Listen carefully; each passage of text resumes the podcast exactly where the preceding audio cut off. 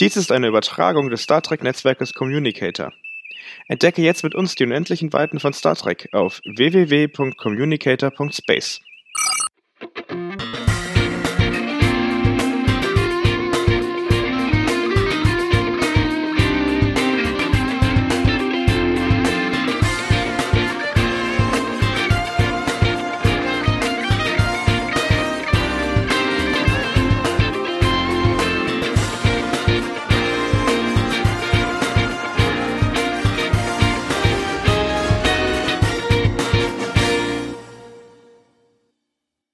Hallo und herzlich willkommen im 10 vorne, dem Star Trek Interview Podcast.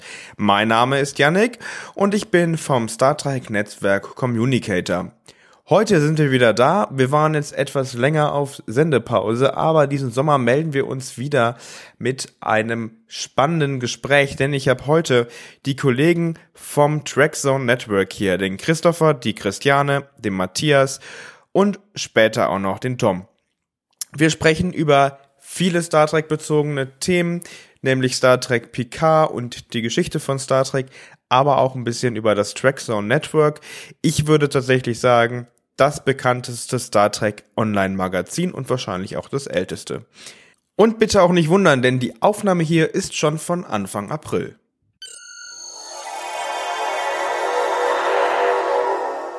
Hallo Christiane, hallo Christopher und hallo Matthias. Schön, dass ihr da seid. Hallo.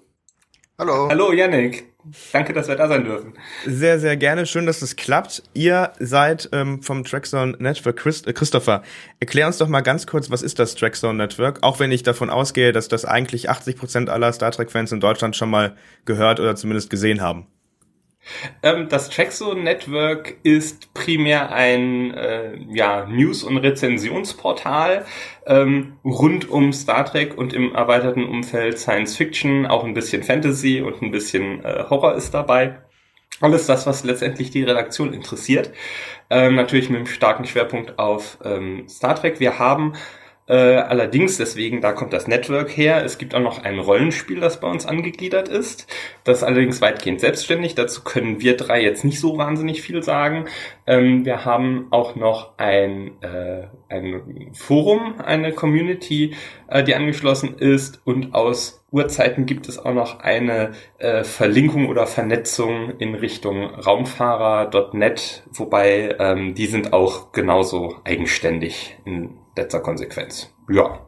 Und das prominenteste von uns, das wahrscheinlich die meisten Leser und Hörer kennen, ist halt ja ein Nachrichtenportal. Das ist im aktuellen WordPress-Blog, wo wir regelmäßig über Neuigkeiten aus dem Star Trek-Universum berichten und neue Folgen rezensieren. Und Bücher natürlich auch. Also ihr seid, was Star Trek angeht, auf der ganzen Breite aufgestellt, eigentlich.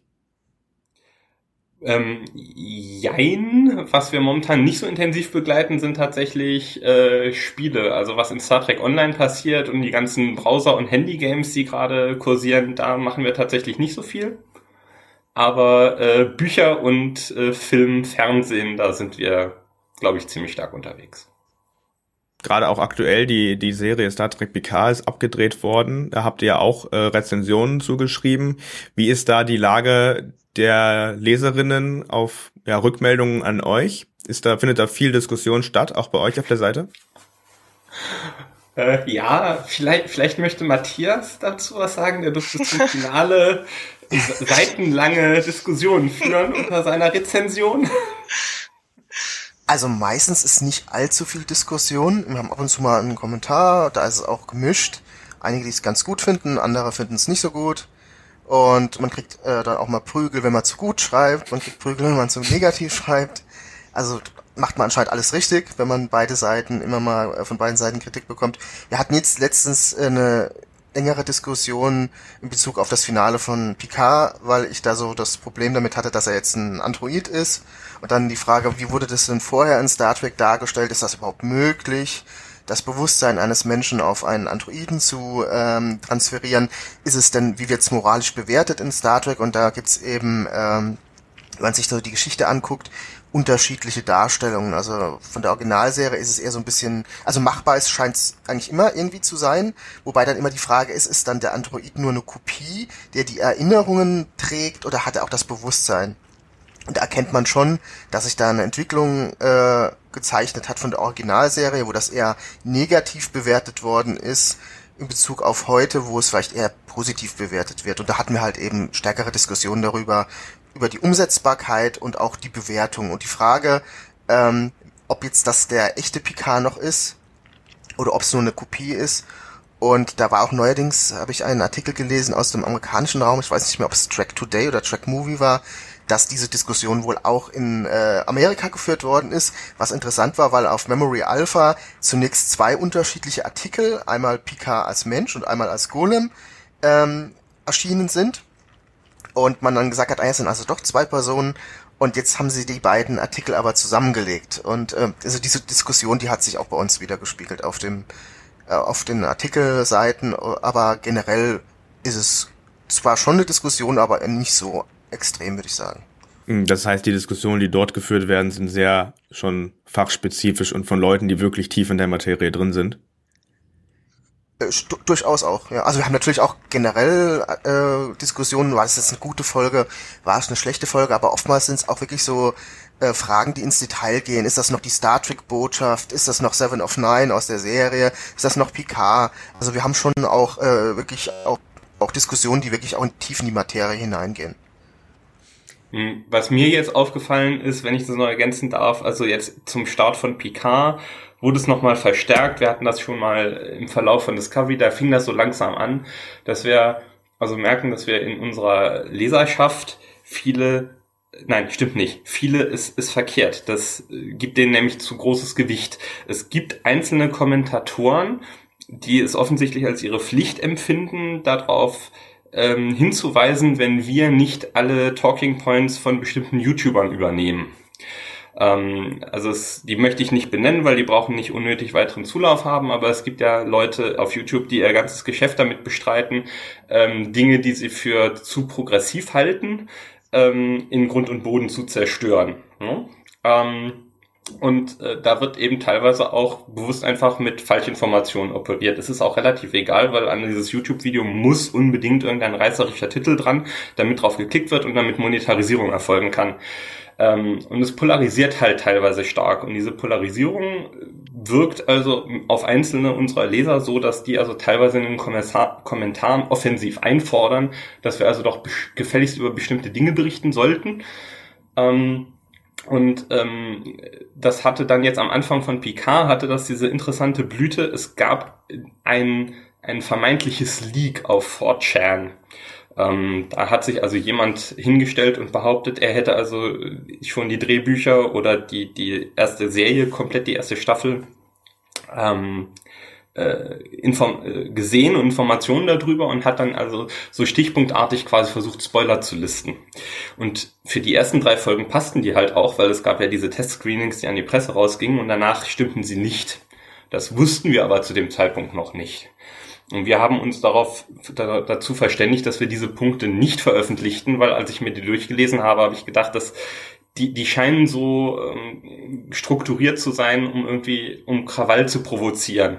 Also da gab es so Punkte wie Bruce Maddox sei der Antagonist der Serie und er sei nach äh, Donald Trump modelliert und es würde sich herausstellen, dass Dr. Jurati eine Transsexuelle ist ähm, und äh, Rios würde sich am Ende der äh, Serie opfern und dann durch eins seiner Hologramme ersetzt werden und ich weiß nicht, was da sonst noch alles drin stand.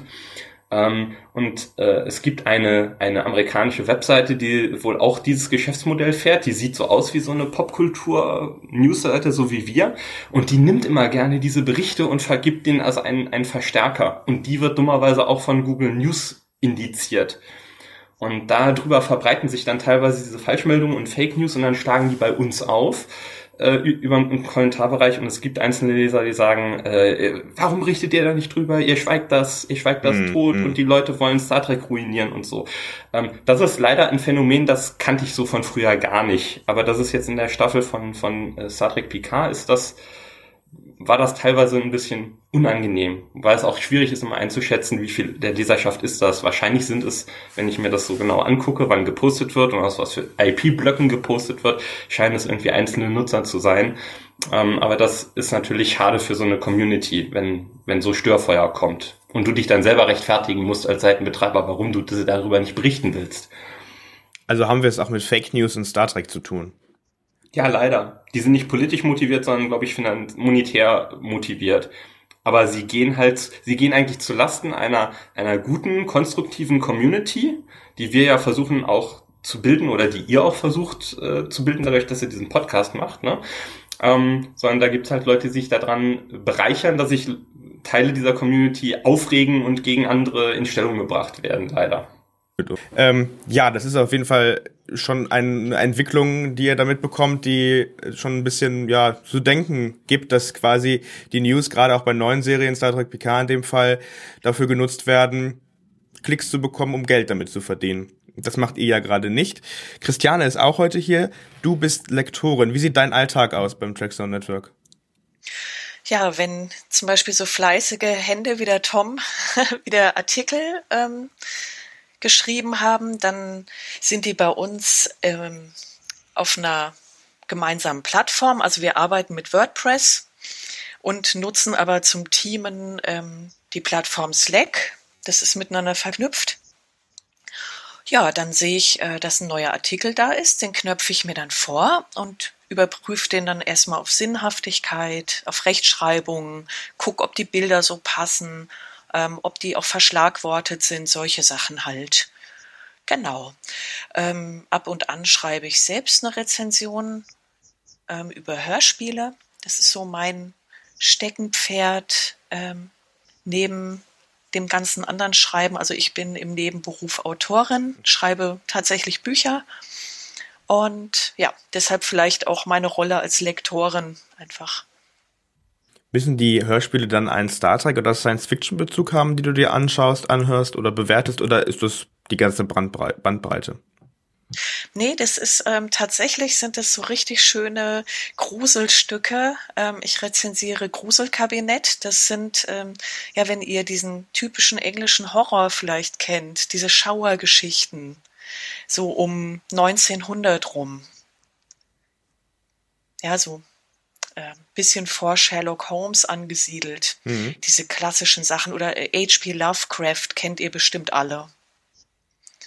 Und die Vertonungen davon, die höre ich mir sehr, sehr gerne an und rezensiere die dann auch. Und ja, das ist so ein bisschen äh, Abwechslung vom Lektorieren. Du bist wie lange schon dabei? Weißt du das noch? Kannst du dich da noch erinnern?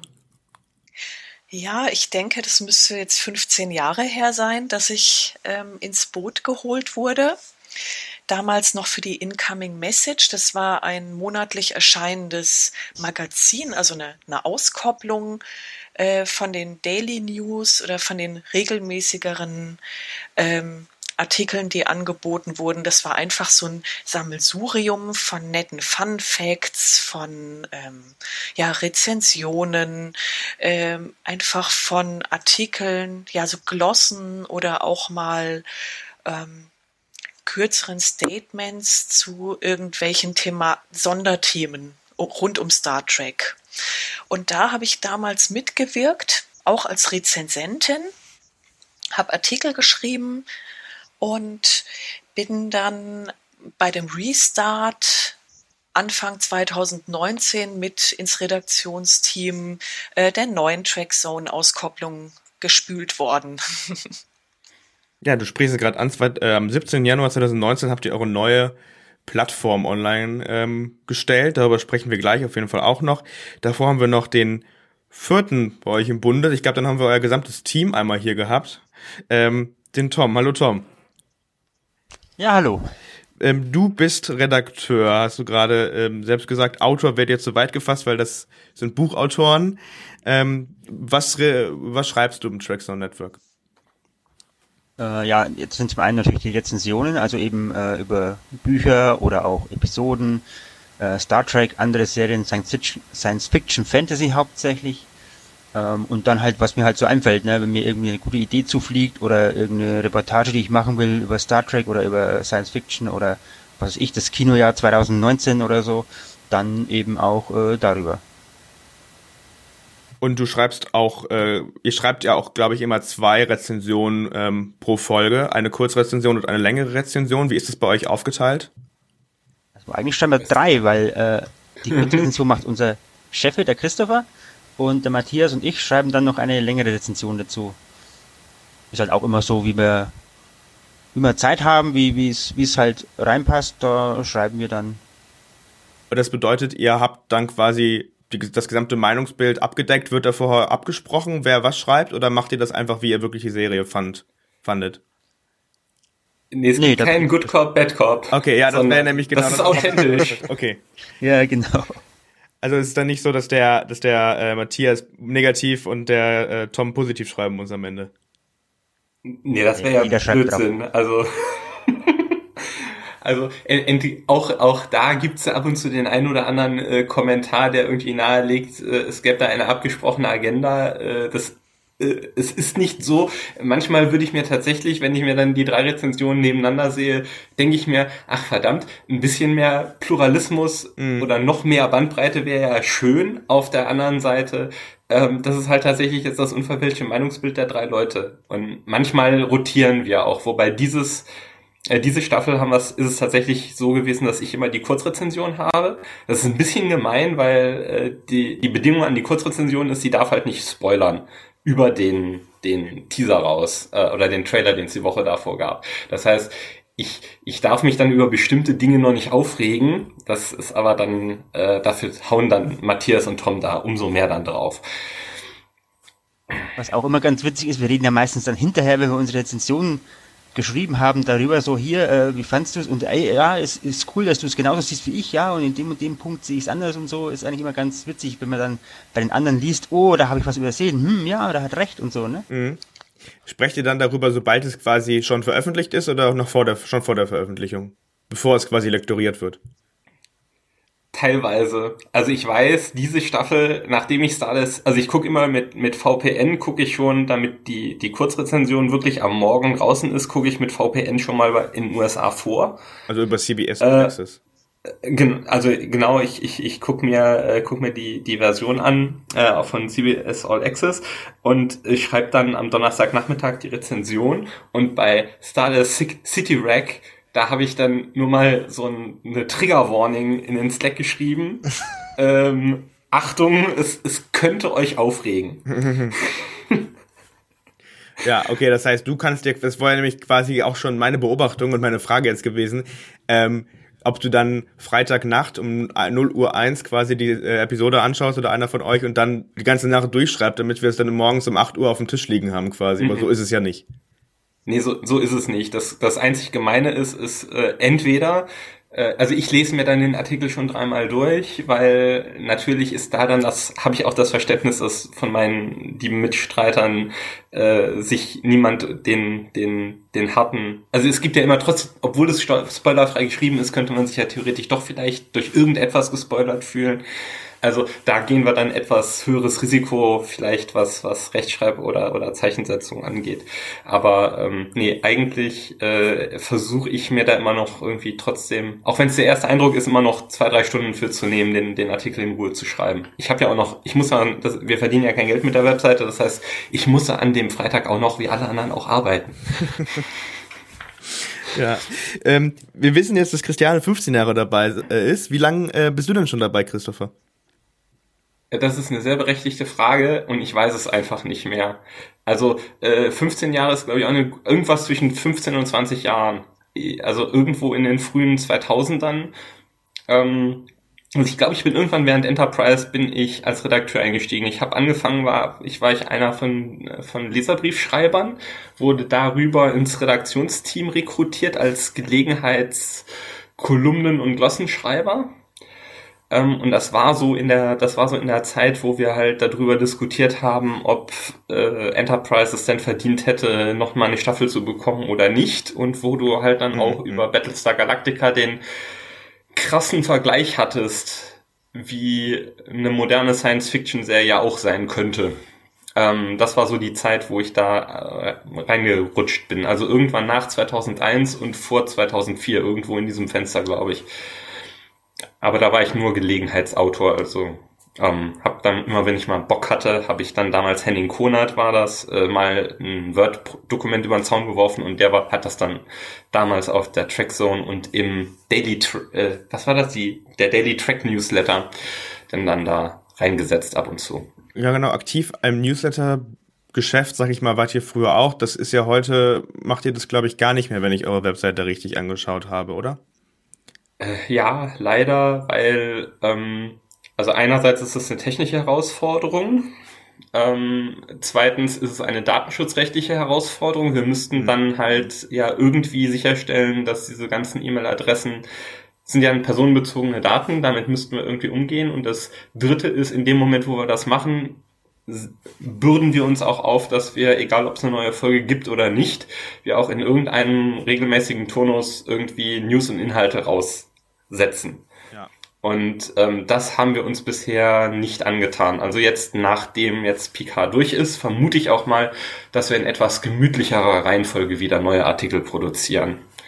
Gut, ich meine, die ähm, nächste Staffel Discovery steht auch irgendwann vor der Tür, aber das ist noch was hin wahrscheinlich. Ja, also dann machen wir das garantiert wieder mit mehreren Artikeln in der Woche dazu. Aber wir sind ja im Gegensatz zu, zu anderen tagesaktuellen reinen Nachrichtenportalen ähm, berichten wir ja nicht über jeden Tweet, den ein Jonathan Frakes abgesetzt hat oder ein Michael Chabon oder sowas. Das ja. machen wir eher seltener. Der Matthias äh, und ich haben mal ein, Format pilotiert und das machen wir unregelmäßig, so wie wir Bock haben, dass wir mal Wochen- oder Monatsweise so News sammeln und dann als einen Artikel posten, um unsere Leser zu aktualisieren. Aber wir haben im Moment keinen dezidierten Newsredakteur, der den Tag über irgendwie über Twitter und Facebook und Trackcore und Trackmovie kreist, um News einzusammeln und die zeitnah irgendwie auf der Webseite zu veröffentlichen. Das Wie viele Leser hattet ihr, hattet ihr in dem Newsletter-Bereich früher? Wisst ihr das? Ah ja, nicht, das weiß ich nicht mehr auswendig. Nee, könnte ich nachgucken. Ähm, Aber ich weiß es zufällig. Du war, weil ah, jetzt nämlich vor, vor ein paar Jahren die, die Verlage, für die ich ja die Bücher rezensiere, gefragt haben, was für eine Reichweite wir haben. Ja. Und da stand nämlich drin, die Auflage von Newslettern war 3800 irgendwas oder so. Also knapp 4000. Das heißt, du hast damals bei den Newslettern auch schon mitgeschrieben? Nein, ich habe bei den Newslettern nie mitgeschrieben, Nicht. aber na, es sind halt immer ab und zu mal Rezensionen von mir mit äh, reingeflutscht, die dann irgendwo mit drin standen, aber so aktiv eigentlich nicht. Wie lange bist du schon dabei? Ich bin dabei seit 2006 damals habe ich noch für zwei Seiten geschrieben, einmal für Trackzone, einmal für eine andere Seite, ich weiß nicht, ob ich die jetzt hier nennen darf. Von mir ja, darfst du, klar. Äh, fantasyguide.de war das. Mhm. Und da war es halt dann so, ja, was bei uns erscheint, darf nur exklusiv bei uns erscheinen ne, und so weiter. Und äh, die waren auch äh, bisschen langsam immer. Also da äh, hat es dann immer so, wenn du was eingereicht hast, deinen Artikel halt geschrieben hattest, dann hat es teilweise über eine Woche gedauert, bis die den online gestellt haben und ich habe dann halt irgendwann gesagt, Leute, das ist zu lang, ne? Ich muss auch den Verlagen hier die Rezensionsnachweise bringen und so, ne? Und äh, deswegen bin ich da dann weggegangen von und seit 2009, also exklusiv, schreibe ich da nur äh, für Trackzone. Das heißt, ihr arbeitet da auch mit den Verlagen zusammen, wenn ihr Bücher rezensiert? Ja, anfangs nicht, aber seit ungefähr seit der Zeit, als Crossquilt da die Star Trek Romane, ich glaube, war 2008, glaube ich, sind, haben die angefangen und ich arbeite mit Crossquilt jetzt zusammen seit ja, so 2009, 2010 ungefähr, auch mit Panini und so, äh, dass wir halt immer die Rezensionsexemplare kriegen, ja. Ist das bei den Hörbüchern auch so, Christiane? Ähm, was, wie meinst du das jetzt? Ob Arbeitet das auch so ist? Ob ihr mit den Verlagen oder den Produktionsstudios zusammenarbeitet? Ach so. Nee, bei den Hörbüchern ist es nicht so. Ähm, Matthias, zu deinem Doch großen. Entschuldigung, ja. Also äh, ich wollte nur sagen, es, also wir, wir, das ist nicht bei allen Rezensionen so. Ne?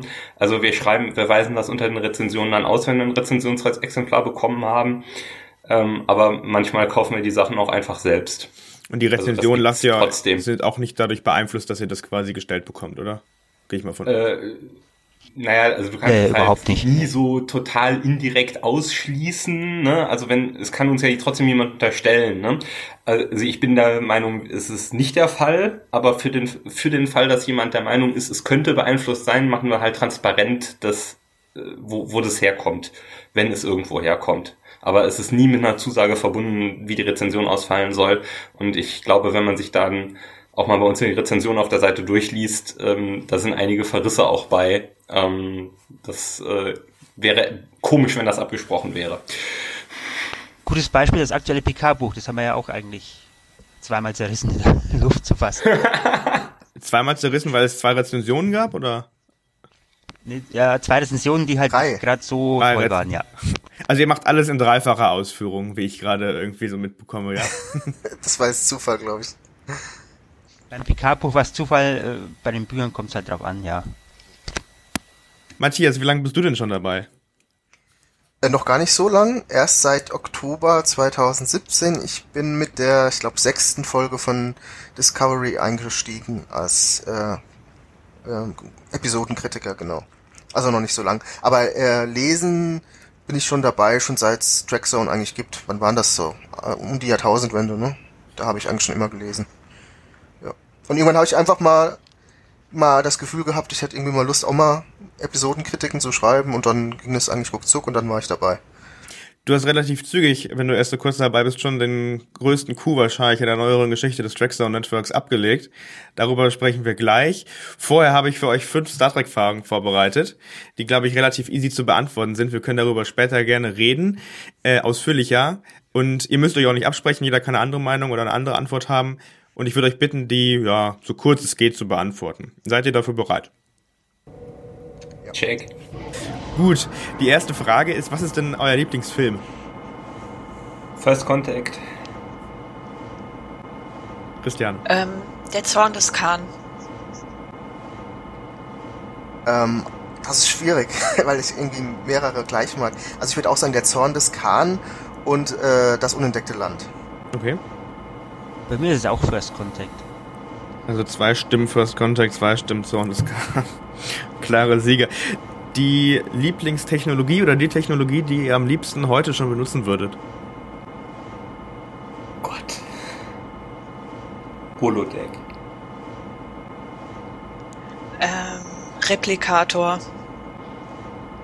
Ja, auch Replikator. Also ich kann mich nicht entscheiden zwischen Holodeck und Beam, weil ich finde das Beam so praktisch, wenn ich mal irgendwie die Verwandten, die in ganz Deutschland sind, besuchen will, dass ich da schnell hinbeamen könnte.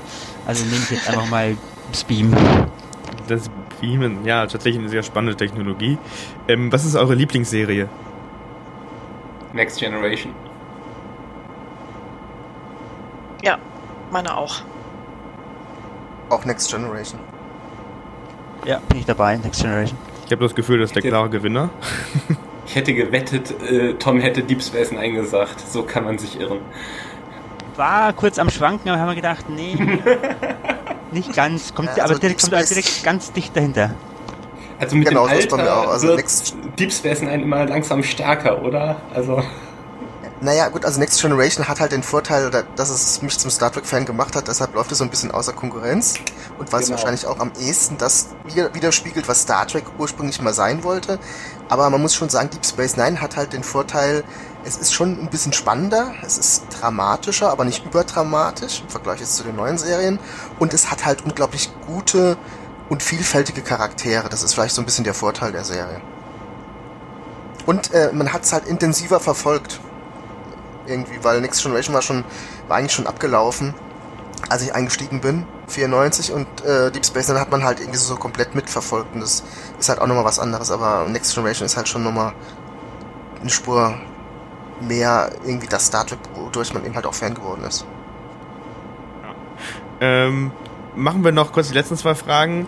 Der, Lieb der euer Lieblingsmedizinischer Offizier. Christopher. Hm. Das, das ist hart. Ähm, wer wäre, Gegenfrage, wer wäre das denn jetzt in Star Trek Picard? Wer ist das EMH oder wer ist Dr. Jurati? Jurati, oder? Ähm, Jurati hängt am meisten auf der Station rum irgendwie. Und, und auch ich bei, auch und, sagen, ja. Und bei, und bei Discovery ist es glaube ich auch nicht so eindeutig, ne? Du könnt, man könnte was für Kalber sagen, aber er ist de facto nicht der Chef, der, er ist nicht der CMO, ne?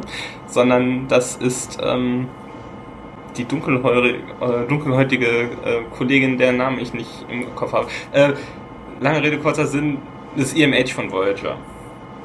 Okay, ja. Christiane? Ja, bei mir ist es Pille, ganz klar. Schwierig, dann sag ich mal Begier.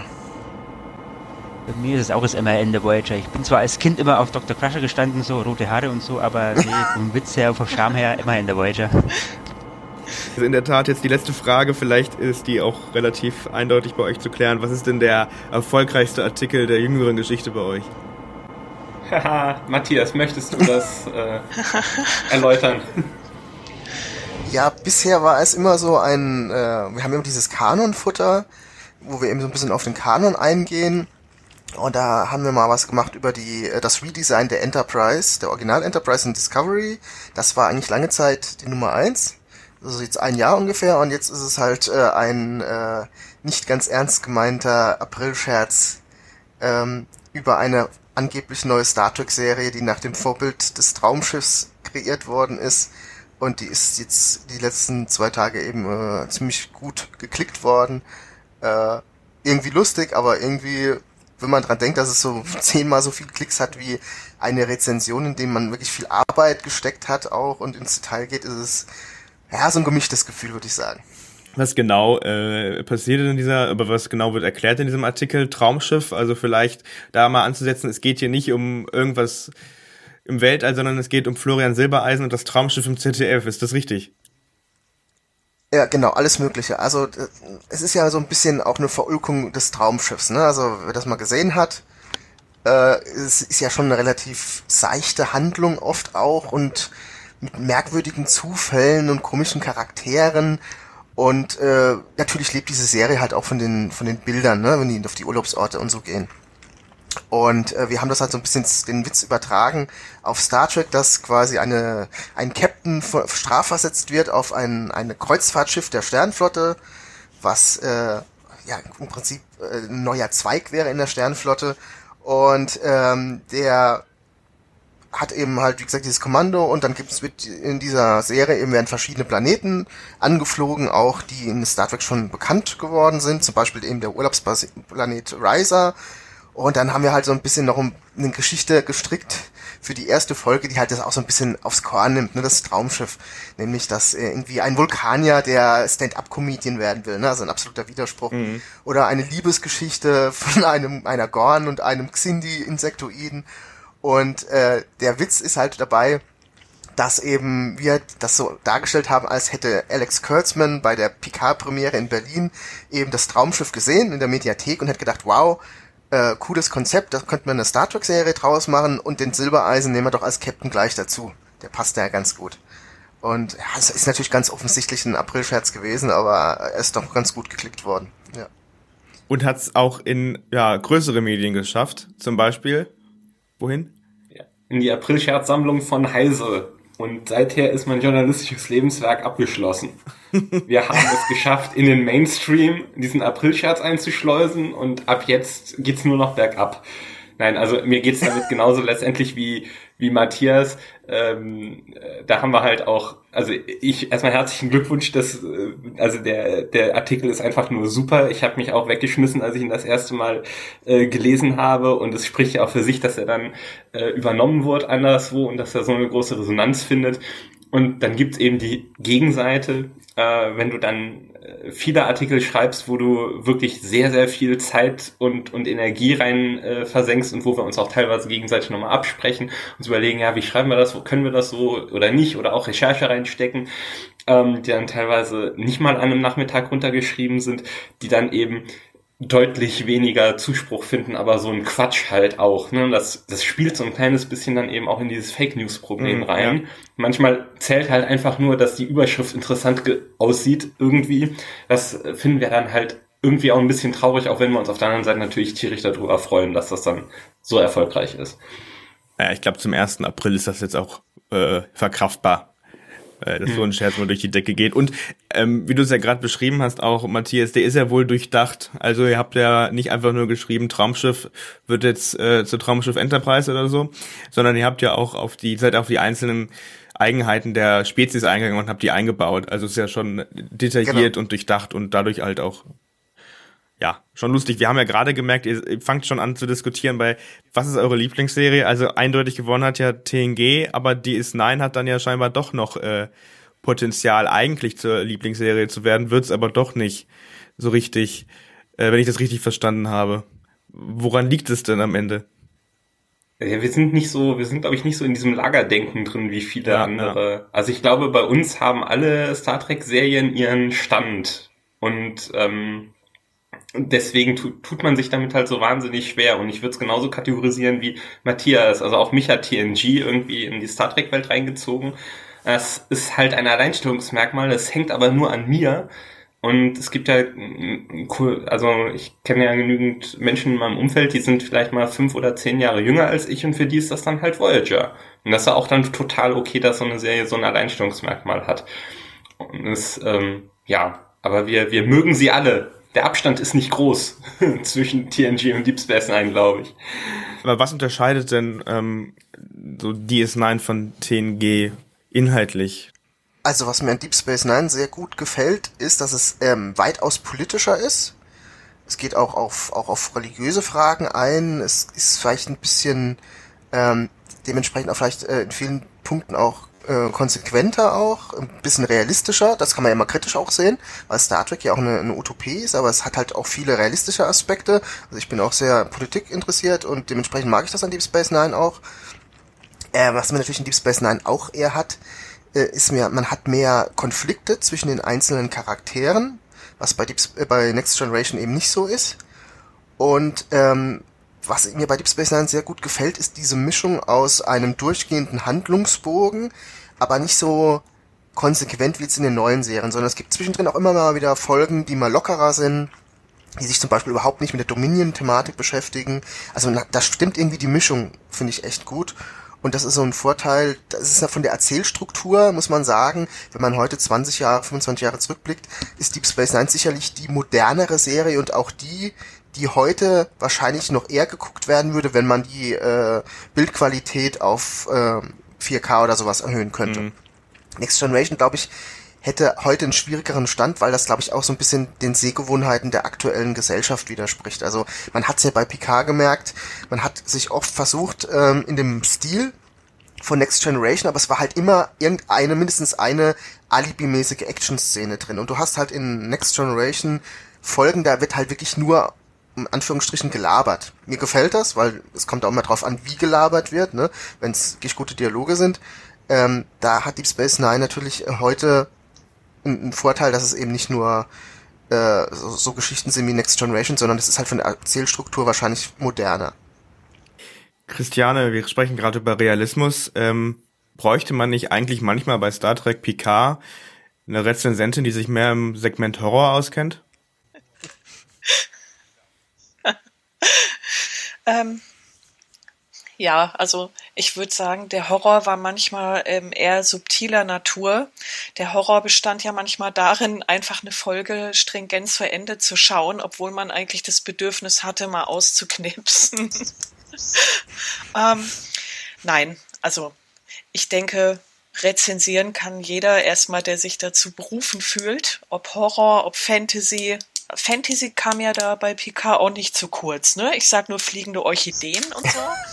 Also. Ja, und sie hatten ja, ja auch weiß. ein Gerät, womit sie auch mit durch Gedankenkraft alles Mögliche reparieren konnten. Das war ja auch wunderbar. Ja, das war super, ne? Das ist eigentlich so die Lösung. Das kommt für mich eigentlich, ja, okay, ich revidiere meine vorherige Antwort. Es kommt noch vor dem Replikator. Dieses Wunderwerk, das durch Gedankenkraft alles zustande bringt. Ja. Es hat was von genau. Harry Potter ein bisschen, also Fantasy auf jeden Fall. Ja, definitiv. Also äh, ja, mein Team äh, hat meinen Ärger schon mitgekriegt. ich habe jetzt vor allem auch solche Szenen angespielt, wo Egypt das Auge rausgerissen wird und äh, man sich halt fragt, hat das jetzt irgendwas Relevantes für die Story oder ist das eigentlich jetzt nur da, um ein bisschen ja, Horror ja, oder Action zu zeigen? Also ich glaube einfach, die wollten bei Picard die volle Bandbreite abholen. Ja, die wollten, äh, dass die Leute auch ihr Amazon Prime Abo irgendwie äh, das als gerechtfertigt sehen. Nee, keine Ahnung, was das sollte. Ähm, ich fand die dargestellte Gewalt zum Teil wirklich drüber. Ja, das hat, ja, das hat nichts mehr mit Star Trek zu tun gehabt in meinen Augen. Hm. Also auch diese, ähm, diese völlig verstümmelten äh, Ex-Borg, ja, also diese, ja, was sollte das? naja gut, ich gehe zu sehr ins Detail. Ähm, also kurz umgesagt, war, war teilweise too much. Da stimme ich dir zu. Wie ist das, wenn ihr, ihr habt ja wahrscheinlich auch alle Discovery gesehen, ähm, inklusive mir auch halt. Und nachdem ich Star Trek Picard gesehen habe, habe ich mir Discovery auch nochmal angeschaut, auch für zur Vorbereitung eines Gesprächs, das ich letztens geführt habe. Und ich muss sagen, Discovery hat mir deutlich besser gefallen auf einmal. Könnt ihr da irgendwie bei euch ähnliche Veränderungen in der Wahrnehmung feststellen? Ja, ich bei mir auch, doch, ja, doch, doch, mir ging's ähnlich, ja. Also, wenn ich mir jetzt die zweite Staffel Discovery anschaue, ich meine, die haben mit Spock und den Talosianern und so weiter und mit der neuen Enterprise, also Pike war genial, äh, nicht so viel kaputt gemacht, in Anführungsstrichen, wie jetzt bei PK mit dem Androiden Golem und, äh, ja, so in der Retrospektive, ich meine, Discovery Staffel 2 hatte auch seine Plotholes, zwar ziemlich große, aber ich glaube, es war dann am Ende nicht ganz so schlimm zu ertragen wie das Ende von Picard. Also ich muss sagen, bei mir ist ein Punkt, am Anfang hat mir Picard tatsächlich besser gefallen, weil mir diese entschleunigte Erzählweise zugesagt hat. Ich muss aber sagen, umso länger die Serie ging, habe ich einfach gemerkt, was mir einfach fehlt, ist dieses dieser Forscheraspekt, der aber zwar in Discovery auch zum Teil fehlt, aber trotzdem noch vorhanden ist. Und es ist einfach dieses Alleinstellungsmerkmal Sternflotte, man hat ein Sternflottenraumschiff, das gehört Absolut. einfach für mich zu Star Trek dazu, weil das, was Picard war, dieses kleine Schiff, das hätte auch Star Wars oder irgendeine andere Science-Fiction-Serie sein können. Und das ist doch, also ich habe wirklich für mich gemerkt, ich brauche einfach die Sternflotte. Ich brauche hier dieses Logo auf der Brust, ich brauche ein großes Sternflottenschiff oder eine Raumstation. Das hat mir dann doch irgendwie gefehlt und ähm, natürlich kann man sagen, man macht halt mal was Neues. Star Trek ist ja theoretisch, kann man auch zivil machen. Oder mit einem Traumschiff zum Beispiel. Aber äh, ja, nee, also mir hat auch die Sternflotte gefehlt, muss ich sagen. Und dementsprechend fand ich dann Discovery in einigen Punkten dann doch irgendwie, ja, mehr Star Trek-Feeling für mich. Ja, und vor allem die Schiffe sahen halt auch nicht alle gleich aus. Wie wir das halt dann Genau. hatten in äh, Picard in der letzten Szene, einer der letzten Szenen. Also ich denke, es kommt immer darauf an, wie es aufgemacht ist. Ich finde eine Serie, die nicht äh, auf dem Sternflottenraumschiff spielt, wenn sie gut gemacht ist, wenn das dahinter stimmt, wenn die Charaktere stimmen, also die hätte, könnte mir durchaus vorstellen, dass da Potenzial drin ist. Ähm, Ah, Okay, da war aber auch Sternflotte. Ja, dann ab der dritten Staffel, ne? Ähm, ich äh, würde die, ich würde die, äh, also ich finde die Frage interessanter als die, als die Antworten, weil, ähm, also das beobachte ich halt auch immer wieder, oder das, das wurde auch am Anfang immer wieder gesagt, ne? Immer das, was neu dazukommt, ist erstmal äh, kontroverser als das, was man irgendwie vielleicht schon länger kennt. Und das Spiel spielen wir seitdem The Next Generation irgendwie 87 rausgekommen ist. Und jetzt fangen wir das also auch schon an, irgendwie zwischen, zwischen Picard und, und Discovery äh, zu machen. Äh, ich falle, glaube ich, ein bisschen aus der Reihe in unserem Kreis, weil ich am Anfang mit ähm, niedrigem Puls irgendwie in, in Picard reingegangen bin, obwohl Next Generation meine Lieblingsserie ist. Und ich wurde auch davon nicht so fürchterlich enttäuscht. Ähm, zumal ich habe dann jetzt heute auch mal im Internet rumgeguckt, also eigentlich scheint ja die Grundstimmung sogar ziemlich positiv zu sein. Also wir sind auf dem Trackzone Network eher auf der auf der Misopeter-Seite, wenn ich das so richtig äh, verorte.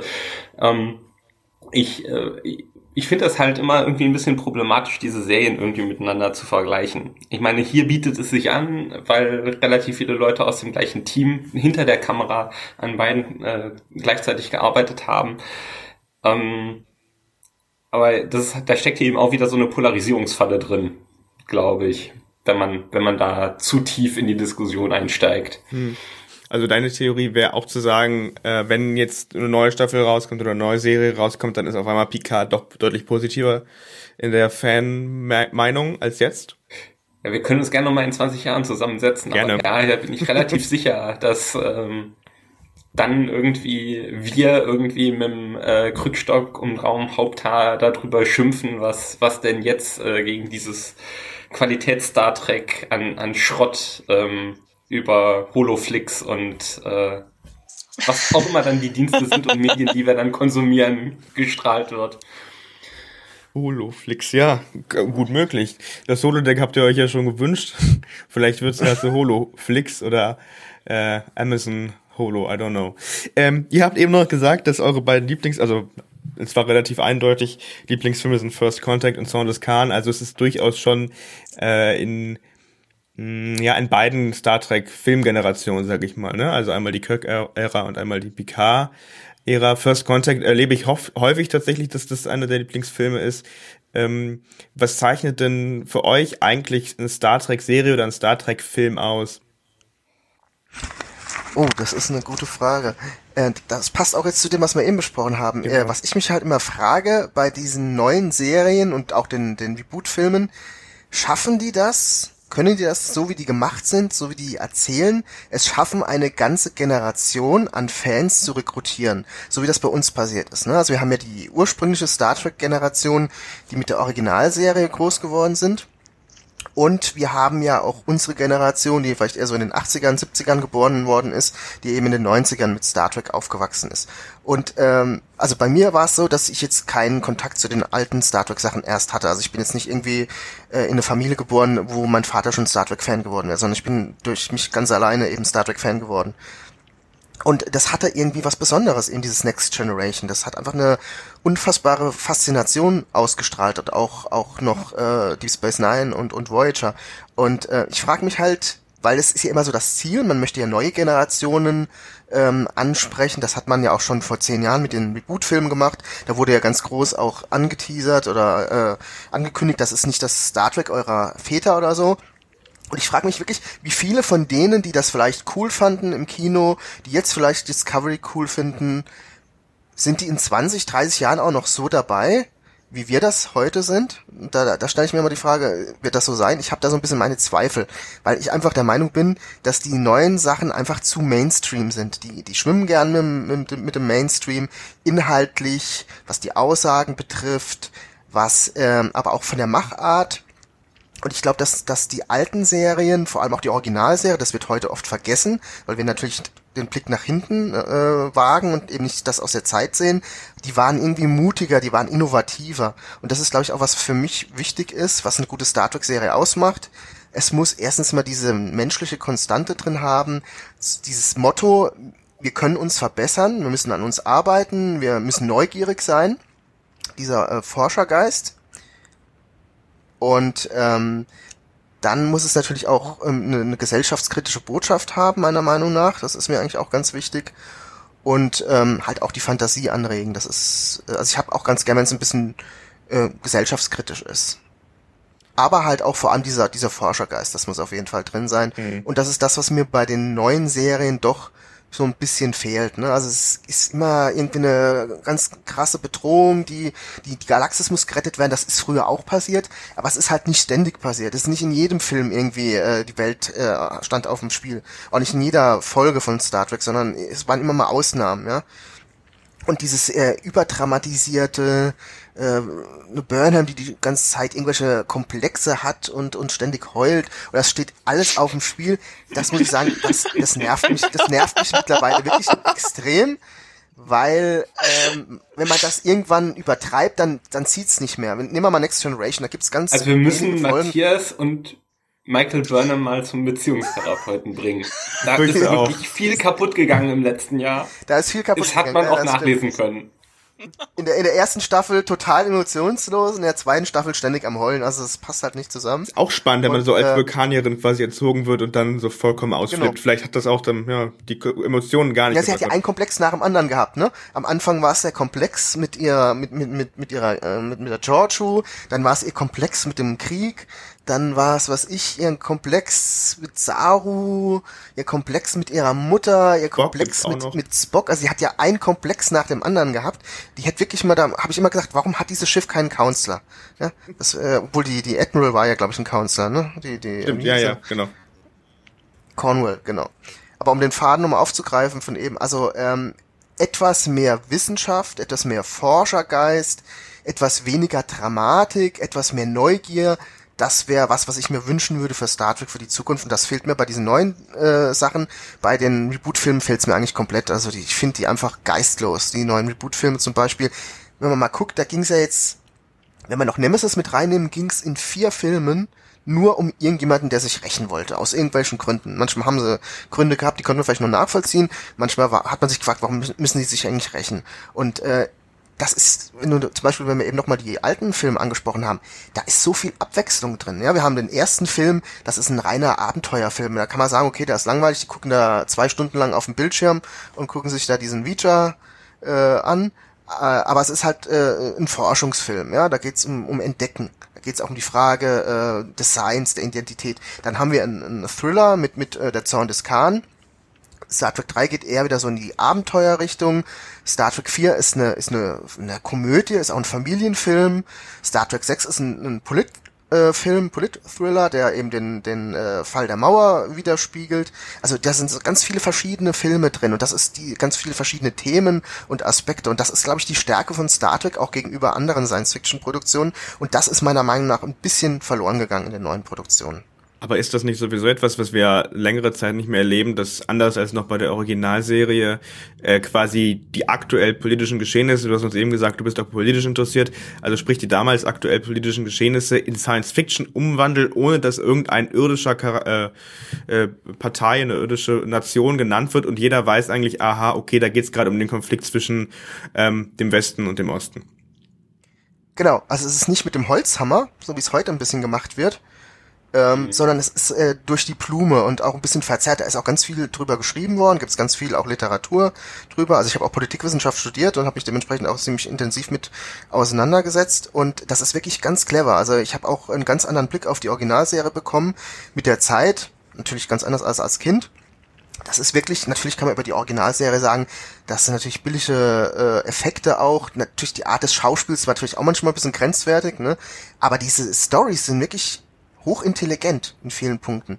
Und äh, Next Generation ist genauso intelligent, auch Deep Space Nine. Und das, äh, mir fehlt da so ein bisschen diese Tiefe, auch drüber nachzudenken. Und das ist der Punkt, der mir, der, der für mich entscheidend ist. Du kannst die alten Sachen x-mal wieder gucken, du wirst immer irgendwas Neues entdecken. Die, du kannst immer wieder angucken, das ist, äh, kannst es immer wieder aktualisieren, du kannst immer wieder drüber nachdenken. Und bei diesen neueren Sachen, die guckst du einmal und dann weiß nicht, ich weiß nicht, ob die in, in 20 Jahren noch so die Relevanz haben wie die alten Sachen, weil die neuen Sachen doch sehr stark auch auf Optik, auf Action ausgelegt sind und meiner Meinung nach ähm, hat es eine ja, eine starke Verfallszeit. Ich weiß nicht, ob diese Produktionen wirklich noch diese Relevanz haben, wenn die Tricktechnik noch besser wird, die Dramatik vielleicht noch stärker wird, äh, dass in 10, 20 Jahren noch so frequentiert betrachtet wird, wie wir heute noch Sachen aus den 80ern, 90ern oder sogar 60ern gucken. Und äh, das ist natürlich immer die Frage.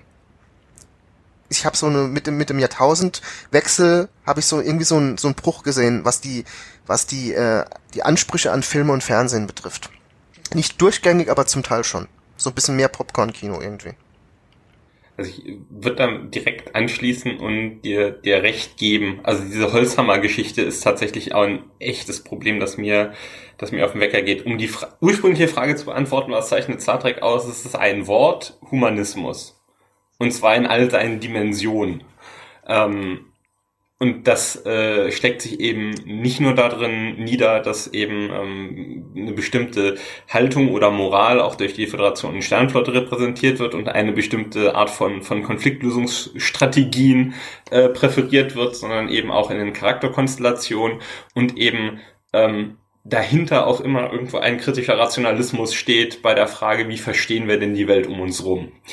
Ähm, und genau an der Stelle wird, sind die neuen Serien tatsächlich für mich auch problematisch, auch wenn ich den, obwohl ich immer merke, sie haben das Herz am rechten Fleck, aber die, sage ich mal, die Durchdringung dieses Grundgedankens empfinde ich nicht so stark, sondern da ist genauso wie Matthias sagt, werden keine geschickten Parabeln konstruiert, die auch noch in 20 Jahren auf einen, einen anderen Kontext übertragbar sind. Also ein Beispiel. Was repräsentieren die Borg? Welche Nation auf diesem Planeten haben die Borg repräsentiert 1989, als sie eingeführt wurden?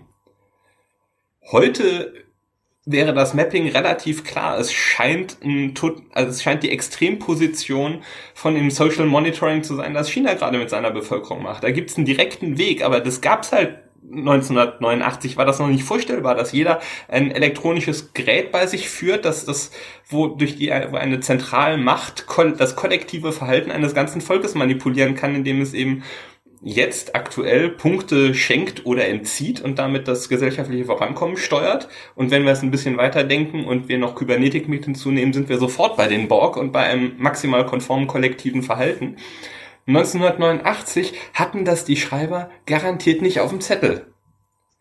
Aber heute haben wir dann äh, in, in Picard, nachdem wir Children of Mars geguckt haben, wissen wir sofort, dass also die, die Krise ähm, oder, oder nach der ersten Folge Remembrance wissen wir sofort, dass also der Writers Room von Star Trek PK eindeutig Bezug nimmt wohl auf die Flüchtlingskrise, äh, die, der sich Europa aussetzt. Wenn wir denen helfen, spalten sich 19 Mitgliedswelten ab ja, es ist wirklich eins zu eins ohne Filter oder irgendeine intellektuelle Parallele übertragen. Und was noch viel schlimmer ist, die Serie setzt sich dann im Weiteren gar nicht mehr damit auseinander so, oder versucht ja. diesen, diesen Konflikt aufzulösen. Ja.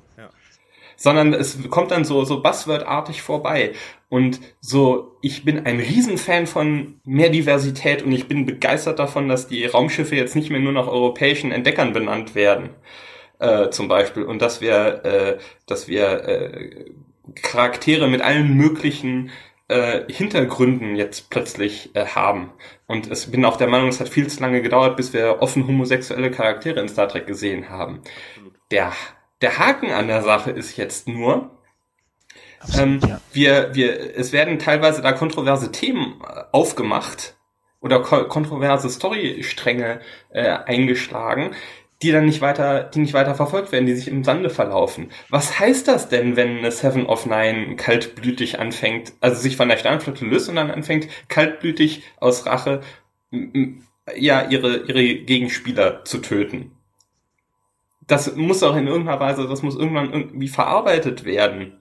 Oder äh, die, das, äh, um, um dabei zu bleiben, das Händchen halten jetzt in der letzten äh, in einer letzten Einstellung von Picard, wo Jurati und, und Seven Händchen halten ich finde fänd das total toll, wenn das jetzt ein Paar ist und wenn uns jetzt also vermittelt wurde, Sex, äh, Seven ist wohl ein bisexueller Charakter. Alles wunderbar. Das Blöde an der Sache ist, ich kann das nicht einfach, ich kann das nicht einfach bringen, um ein Statement zu machen, sondern ich muss auch in der Story irgendetwas leisten im Vorfeld, um in irgendeiner Weise dem, dem äh, Zuschauer einen Anknüpfungspunkt zu geben, oh, Raffi und Seven hatten irgendeine Gemeinsamkeit, irgendeine Chemie, irgendeine gemeinsame Geschichte, davon haben wir überhaupt nichts mitbekommen, sondern es werden dann diese, wirklich mit dem Vorschlaghammer werden diese vermeintlich äh, fortschrittlichen und auch, äh, ja, äh, vague Gedanken werden einfach in die Serie gedroppt, aber die haben überhaupt keinen fundierten Unterbau. Und deswegen bin, würde ich bei Matthias total mitgehen. Wenn, wenn ich das als äh, Zuschauer nicht nachvollziehen kann, während ich das gucke, sondern mir das einfach so plötzlich vor den Bug geknallt wird, dann glaube ich auch nicht, dass das irgendeine Wirkung entfalten kann, die mich mein Leben lang begleitet, sondern dann ist das halt genauso schnell wieder vergessen, wie es eingeführt wird.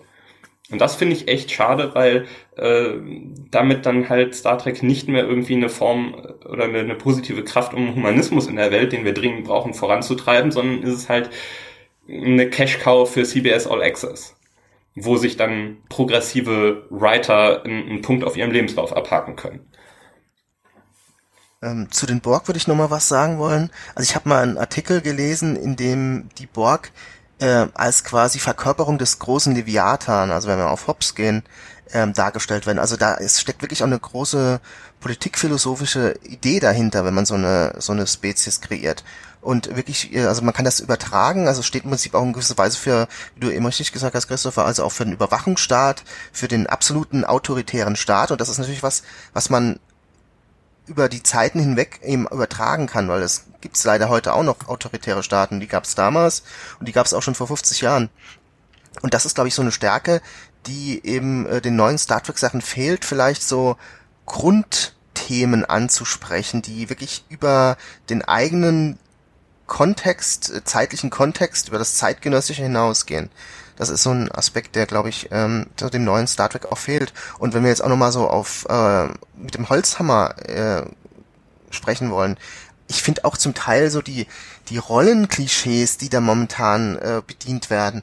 Also man tauscht einfach gerade überkommene Rollenbilder von früher, die man Männern zugestanden hat und Frauen zugestanden hat, die tauscht man gerade und hält sich dafür für progressiv. Mein Beispiel, also die Seven of Nine oder so. Frauen werden in äh, Star Trek mittlerweile immer extrem auch wenn du mal, wenn man mal Narissa oder so nimmt, die werden jetzt quasi als, als kaltblütige Mörder dargestellt, irgendwie total hart und die Männer sind fast alle weich und heulen und haben irgendeinen Komplex.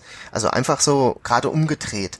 Und ich weiß nicht, ob das wirklich so progressiv ist. Ich frage mich halt, wo ist denn das Problem bei den Frauenbildern aus den 90ern? Ich finde, die waren in den 90ern mal Star Trek in der Beziehung, was, was Gleichberechtigung, Emanzipation angeht, viel weiter.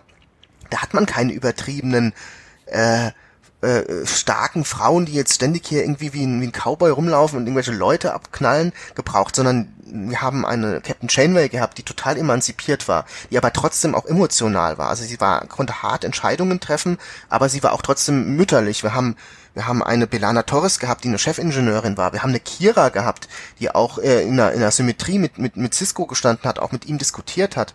Also ich fand dass Star Trek, gerade so Figuren wie Kira, wie Jetsia Dex, die gut ausgesehen hat, intelligent war, aber auch gekämpft hat wie ein Klingone, dass das alles total emanzipierte Frauen waren, total moderne Frauen. Und, und heute bei den neuen Serien ist es so ein bisschen auch so übertrieben dargestellt. Wenn wir mal Burnham, die kann alles, die weiß alles, während halt auch die Männer ziemlich oft als gebrochen dargestellt werden. Also ich finde das nicht unbedingt progressiv, was da momentan gemacht wird. Da fand ich die 90er, 90er Jahre Serien irgendwie progressiver.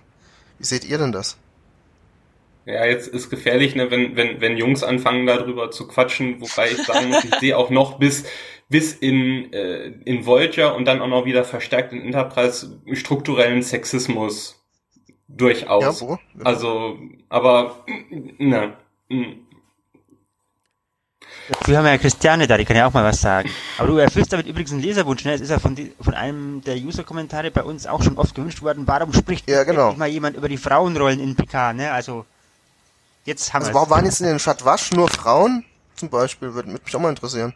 Ja, jetzt habt ihr die Chance dazu, diesen Leserwunsch zu erfüllen und darüber zu sprechen. Okay. Christiane, du wurdest jetzt aufgefordert. Was ist denn, wie siehst du das? Gut, also als Frauenbeauftragte unseres Teams, ähm, ja, die Frauen, ja, ähm, ich stimme dem Tom da stellenweise zu. Also, was nicht nur bei Star Trek eine Tendenz ist, sondern generell bei Filmen ist, ist dieses Frauenbild. Die Frauen hauen generell mal doppelt so stark drauf wie ein Kerl. Die können besser schießen. Ähm, die können nebenbei noch ein Kind kriegen. So ganz nebenbei zwischen zwei Schießereien. Also mir geht es als Frau manchmal selber ziemlich auf den Zwirn. Die sehen dabei nämlich auch noch gut aus. Und keine Frau dieser Welt würde das leisten können und dabei noch wie aus dem Ei gepellt irgendwie aussehen. Ähm, ich finde es miserabel. Mir geht es auch ziemlich, wenn ich ein Mann wäre, würde ich sagen, es geht mir auf den, ihr wisst schon. Aber es, ja, was will man damit anfangen? Ne? Auch bei Picard spiegelt sich das wieder. Da haben wir hier eine Narissa, die ich völlig überflüssig fand. Was war denn deren Funktion? Die, die ist immer wieder hochgebloppt, hat ihren Bruder bedroht, ähm, hat dann so ein bisschen äh, im Verschwörung betrieben. Aber was, was sollte das? Ähm, und diese kurze Szene, dieser Ausflug ähm, mit dieser Vision der Satwasch, diese, ähm, dieses Bild, was sie geschickt bekommen haben, ja, ähm, ja, es war ein kurzer Ausflug und das war's dann. Damit wurde der Zuschauer dann stehen gelassen.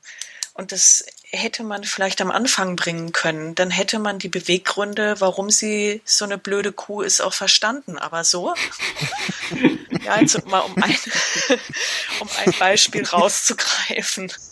Ähm, dann dem entgegensteht eine völlig naive, viel zu lieb für diese Welt Jurati. Die hat zwar auch so ihren Dreck am Stecken, ja, das erfahren wir dann auch, zum Glück, sage ich mal, sonst hätte ich gedacht, nee, komm.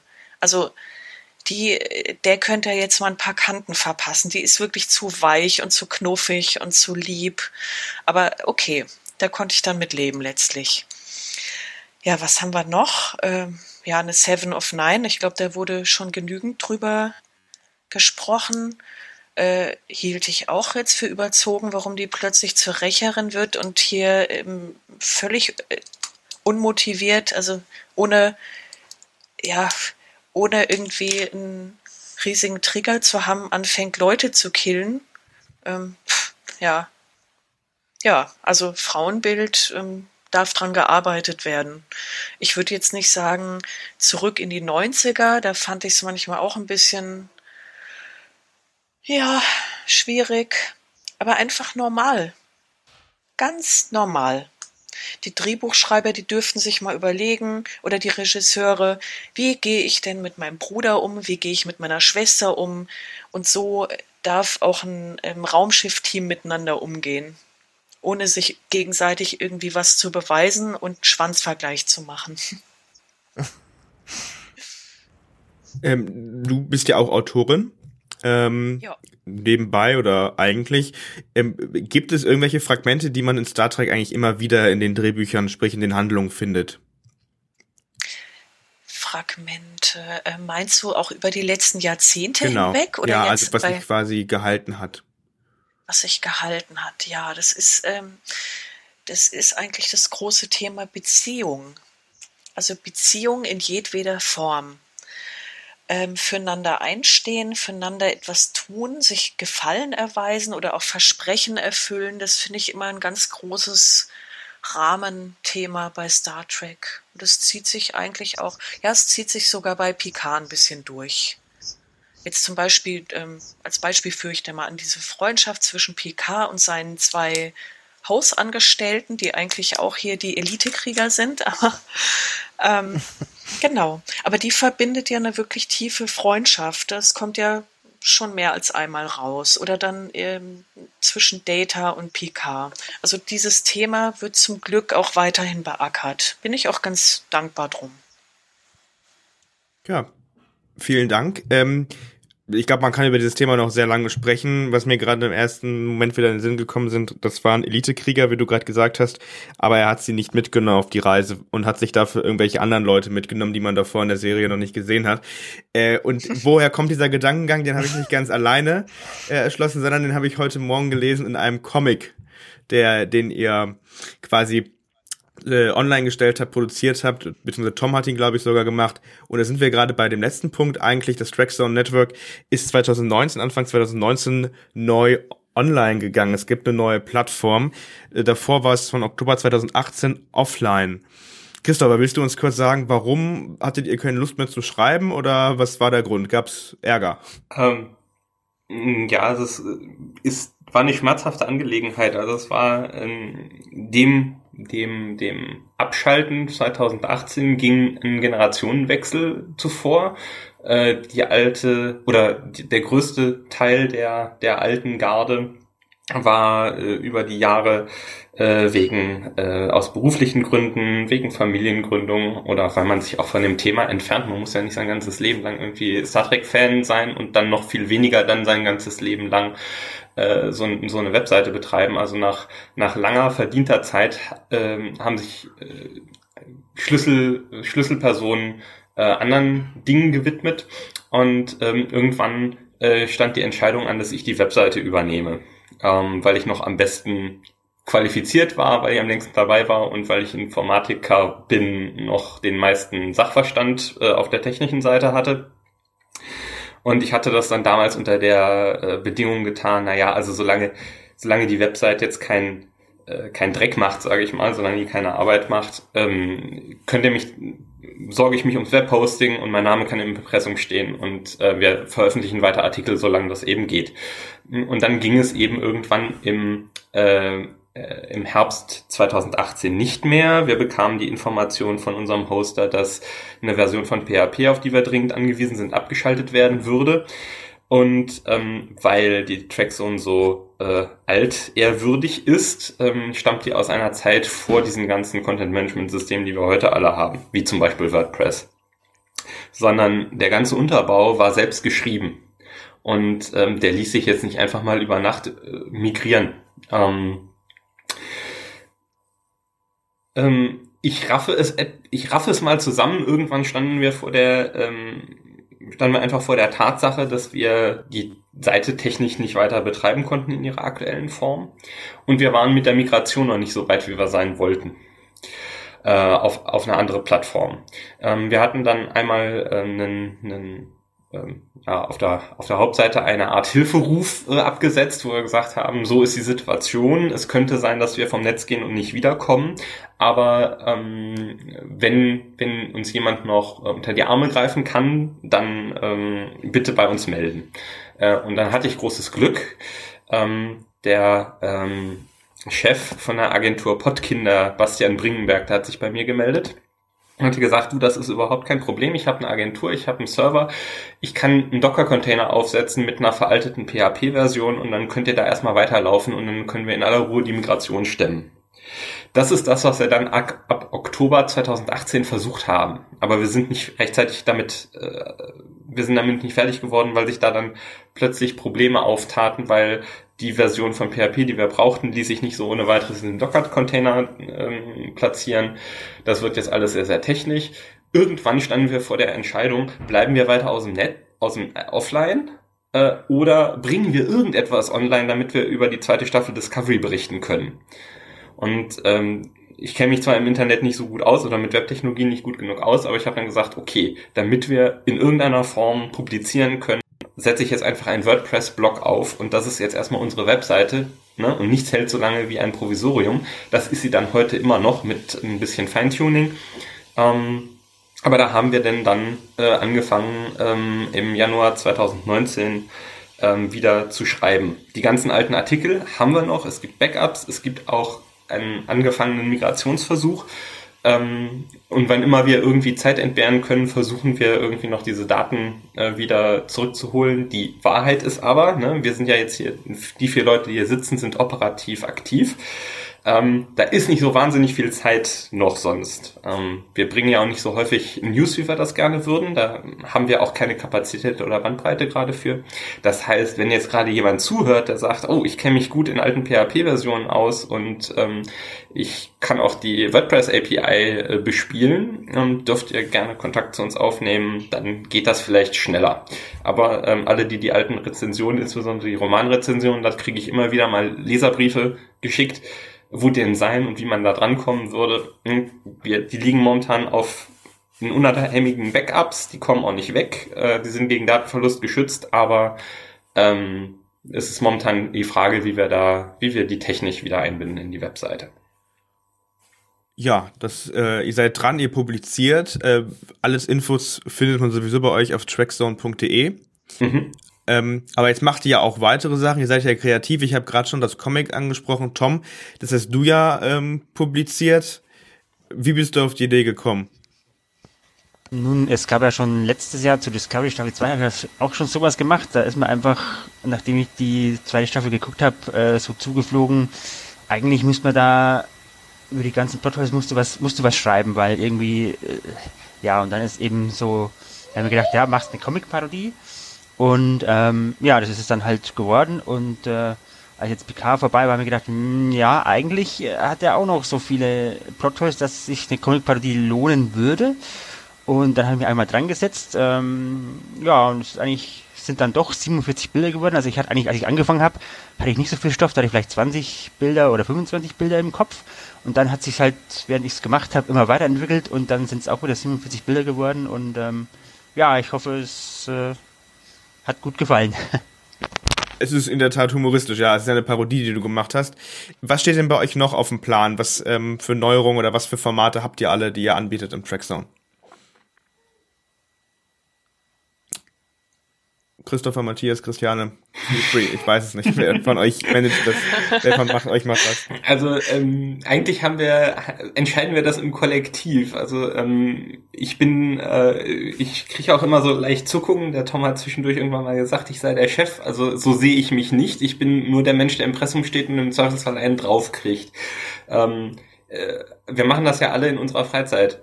Ähm, und wir fahren das tatsächlich auf Sicht. Also was wir tatsächlich jetzt noch als zusätzliches Format haben und was uns, glaube ich, allen viel Spaß macht, ist ein unregelmäßig erscheinender Podcast. Ähm, weil wir gemerkt haben, wir möchten manchmal über Dinge sprechen ähm, und die Diskussion ist einfach schöner und hörenswerter und äh, macht uns auch selber irgendwie viel Spaß ähm, und das sprengt irgendwie das Format von einem Artikel.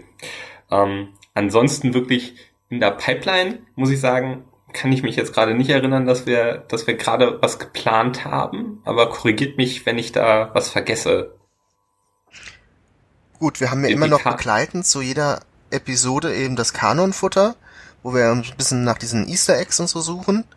Ähm, dann haben wir eben dieses News äh, Angebot, den Datenstrom, der eben nicht immer regelmäßig kommt, sondern wir versuchen dann immer ein bisschen was zusammenzufassen. Manchmal geht das über Monate, manchmal nur über Wochen.